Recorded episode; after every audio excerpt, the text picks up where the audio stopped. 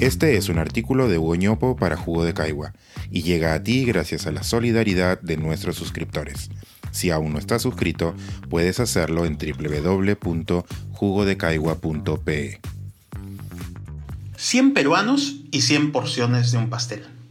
Lo que vemos versus lo que percibimos sobre la desigualdad.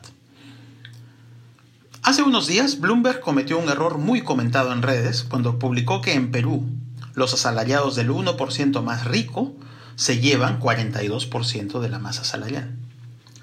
En lugar de 42%, en realidad era 24%.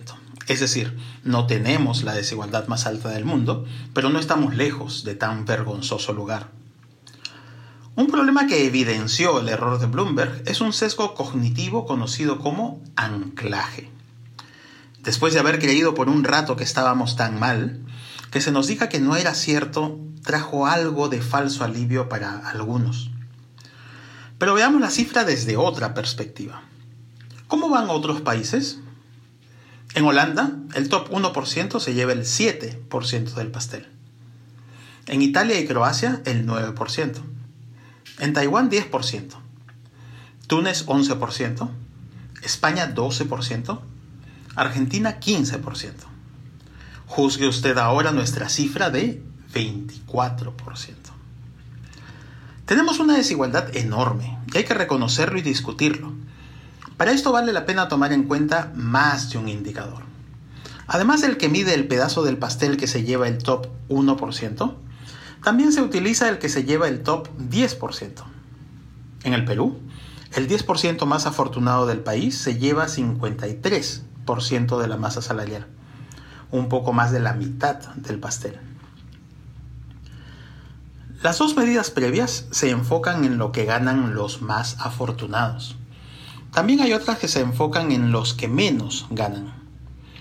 Pero si se trata de medir lo que gana el 1% o el 10% menos afortunado, el pedazo del pastel sería muy pequeño como para ser detectado con solidez estadística.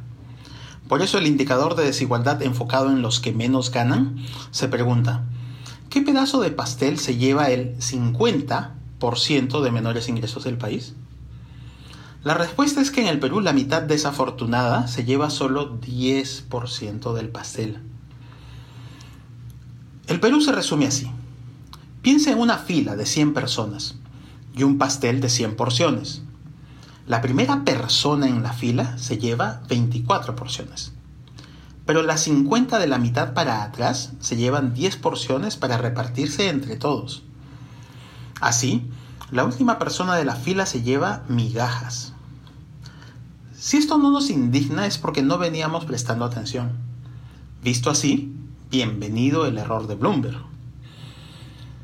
Hay quienes argumentan que la reducción de la desigualdad no debería ser un objetivo de política. Que deberíamos concentrarnos en reducir solo la pobreza. El argumento en esta línea va así. Si todos consiguen un estándar de vida mínimo, no debería importarnos lo que tenga el resto.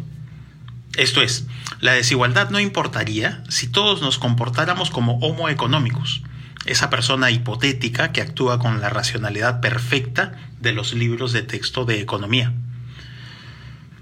Pero desde hace un buen par de décadas viene quedando claro que el ser humano es mucho más complejo e imperfecto que el Homo economicus de John Stuart Mills.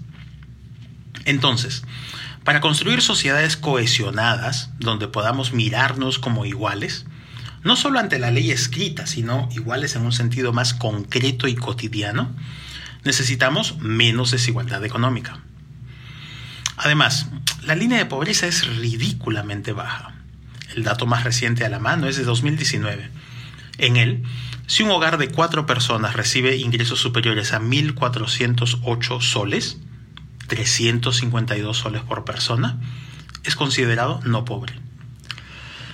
El objetivo debería ser entonces reducir tanto la pobreza como la desigualdad.